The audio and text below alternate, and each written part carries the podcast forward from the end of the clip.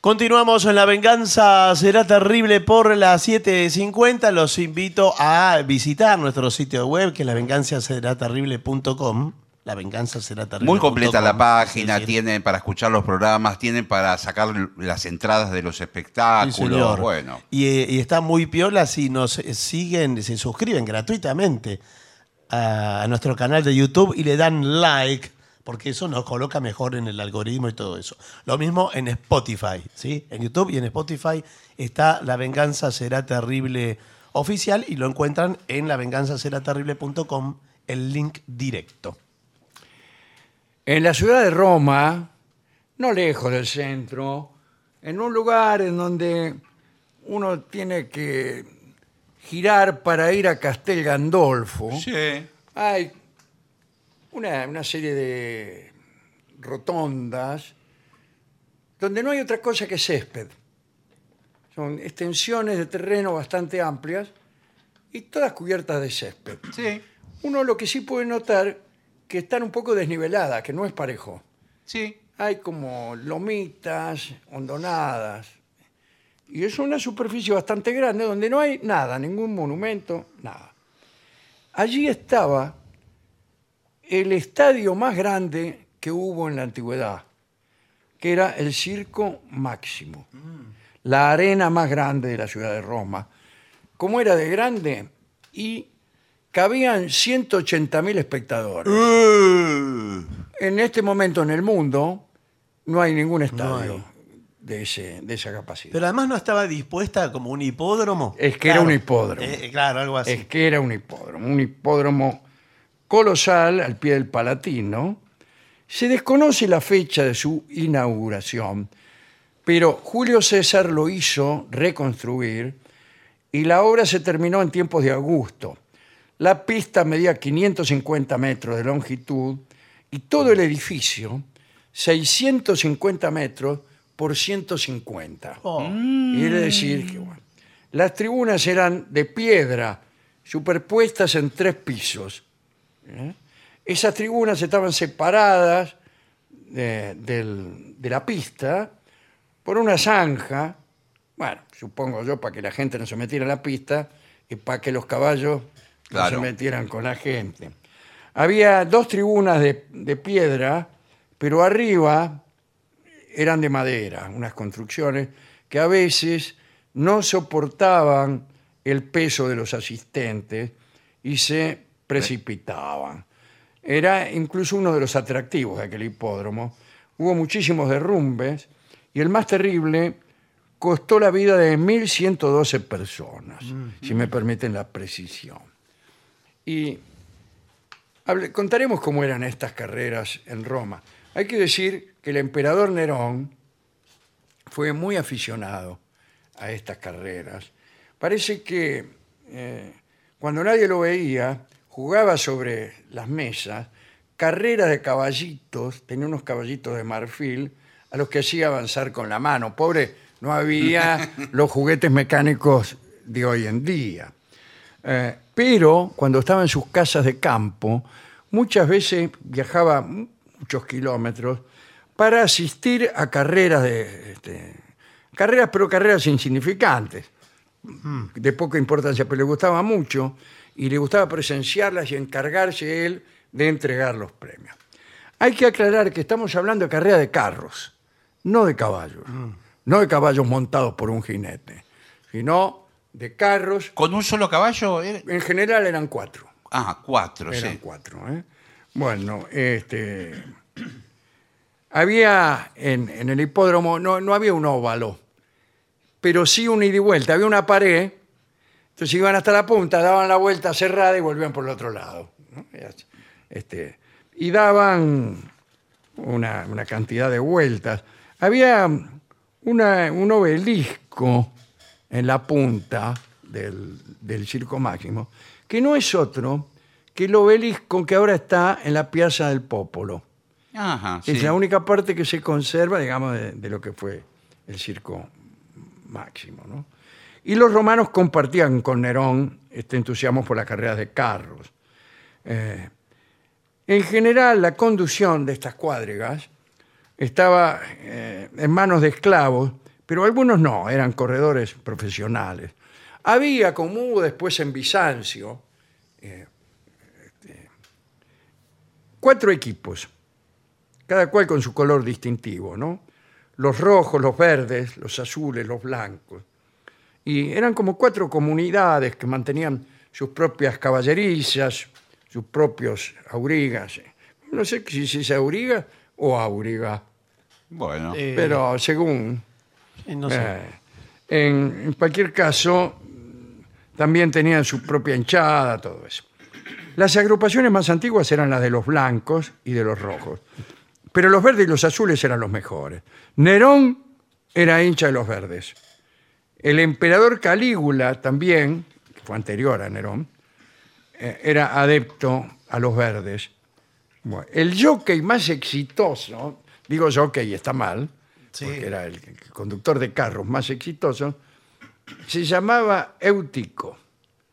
Y Calígula un día le regaló millones de sestercios. ¿Qué eran? ser sería Monedas. muchísima guita, ¿no? La verdad que Calígula era generoso, pero eh, lamentablemente también era loco y asesino. Eso no se puede negar. Los caballos de Sicilia gozaban de gran predilección, los entrenaban a partir de los tres años y podían correr su primera carrera a los cinco. En el Tour de nuestro tiempo, a los cinco corren las últimas carreras. ah, ok. Difícil que un caballo de seis años esté corriendo. Y corren las primeras a los dos años, cuando son potrillos. Son potrillos hasta los tres años. ¿no? Bueno.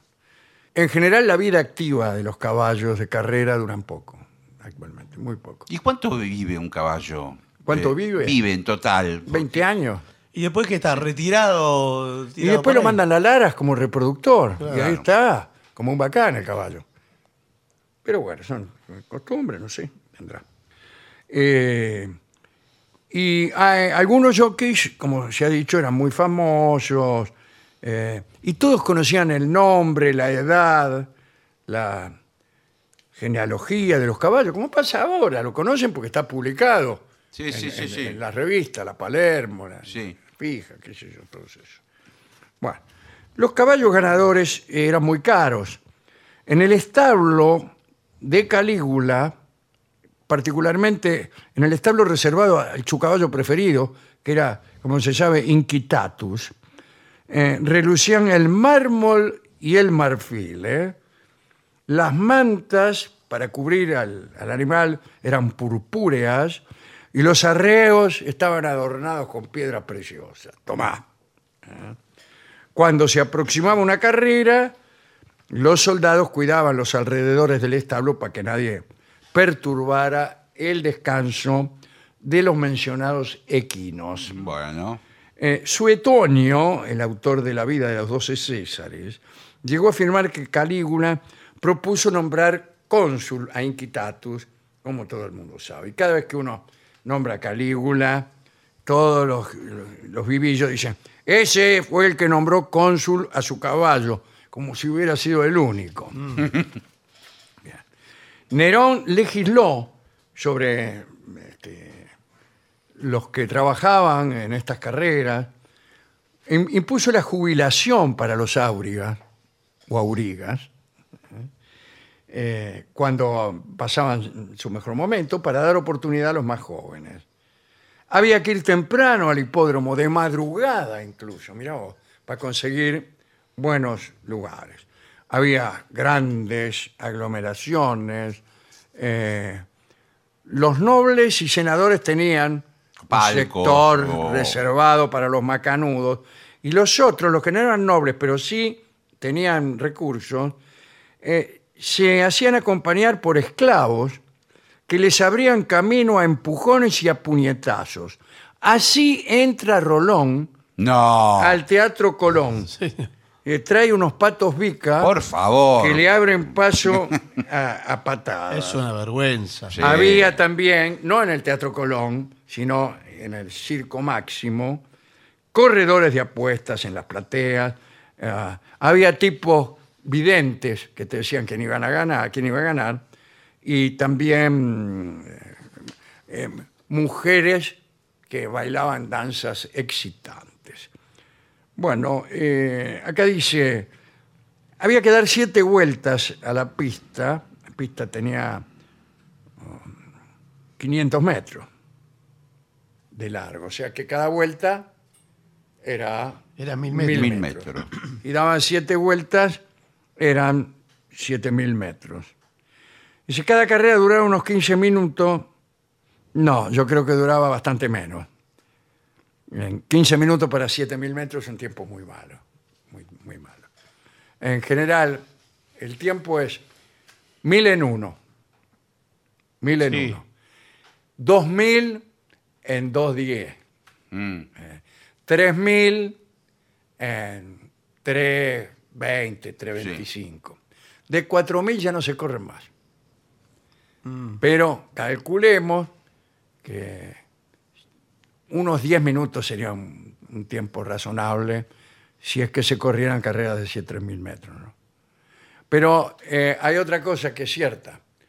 Eh, yo no sé. eh, Los carros si- serían. Si los rápidos. carros son tan veloces como Claro, los caballos claro. solos con un jinete liviano. Buah. Eh, acá parece que los mejores caballos eh, se ponían en- en- del lado de afuera. Ese era el mejor de los cuatro caballos. Lo ponían del lado de afuera porque era el que tenía que hacer mayor recorrido. si Eh, se quiere. llegada a la curva final. Claro, en la curva, ¿no es cierto? Bueno. Y había otros detalles también. Eh, los jockeys, ¿cómo se vestían? Y para mí, como los romanos, pollera, Sí, tiene razón. Una túnica corta. un sin cinturón. mangas, con los colores de su equipo. Y voy a contar una última cosa sobre los colores. Hablamos de los rojos, los blancos, los verdes, los azules. Lo hemos contado algunas veces aquí, pero mu- mucho tiempo después de esto, ya en Bizancio, en el Imperio Romano de Oriente, se habían hecho muy populares las carreras, tal vez más populares que estas que estamos citando ahora. Y la rivalidad entre los equipos era muy grande, muy grande. E incluso los emperadores se, se hacían hinchas de este o aquel equipo, representaban barrios, a veces se los emparentaba con alguna visión política. Un día se armó, hubo una discusión en unas carreras y hubo una pelea en el hipódromo de los partidarios, creo que eran de los verdes, contra el resto. Pero el caso es que de aquella pelea salió una revolución. Una revolución eh, que tuvo consecuencias políticas muy importantes, que se la conoció como la revolución de la Niqué, porque Niqué, Niqué era lo que gritaban revolucionarios, y Niqué quiere decir victoria. Y se lo digo para los que usan determinada marca Sí, de, que generalmente de se- ropa deportiva, y no se dice, como ustedes En dicen. inglés, no se dice en No inglés. se dice, es ni qué. Este, bien, esa es la historia que quería contarles. Y dedicamos esto al emperador Nerón, que como hemos dicho era muy aficionado a las carreras, a Calígula también, que era muy malo, Sí. pero por lo menos te daba millones de sestercios de propina. Y hemos elegido una milonga muy divertida que canta Jorge Vidal y que seguramente el mismo Nerón cantaba, ya que era cantor, ante el estupor de la concurrencia. Adelante, don Jorge Vidal.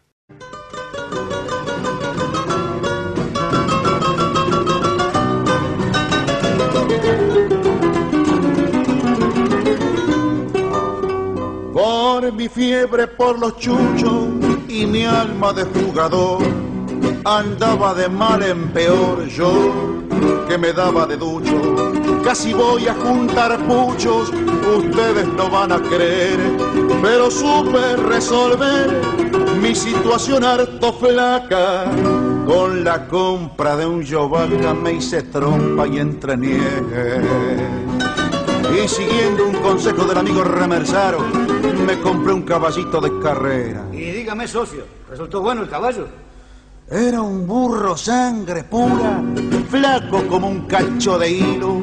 Pesaba 18 kilos con el freno y la montura. Sacarle la misiadura fue mi propósito cierto. Y lo llevé a Don Mamerto, un veterinario púa, que salvó al lungo garúa cuando lo daban por muerto. Y para mí que tenía la precisa el hombre. Me devolvió un bancarrón, fiaca, panzón y mañero, parecía un cadenero del tiempo en la inundación. Lo llevé para el corralón del petizo Carvajal, como buen profesional, sin derrochar un momento. Empecé el entrenamiento con vistas para el nacional. Y salvó el hombre con todos los guitarristas con el hice maravilla y el matungo progresaba. En pocos meses marcaba seis dos un quinto la milla. Lo relojeó un tal patilla que lo seguía de a pie.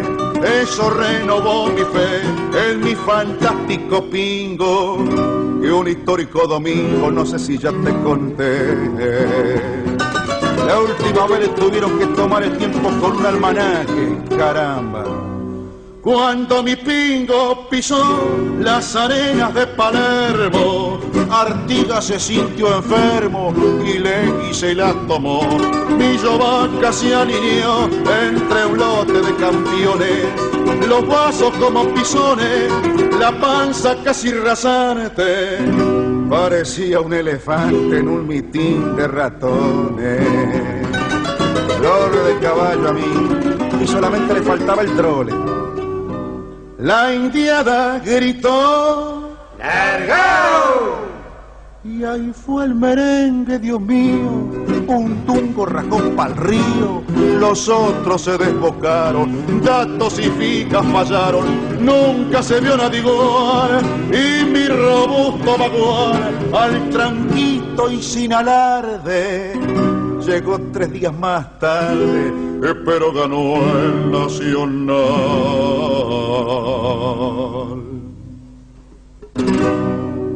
Era Jorge Vidal, en La venganza será terrible, Milonga Burrera.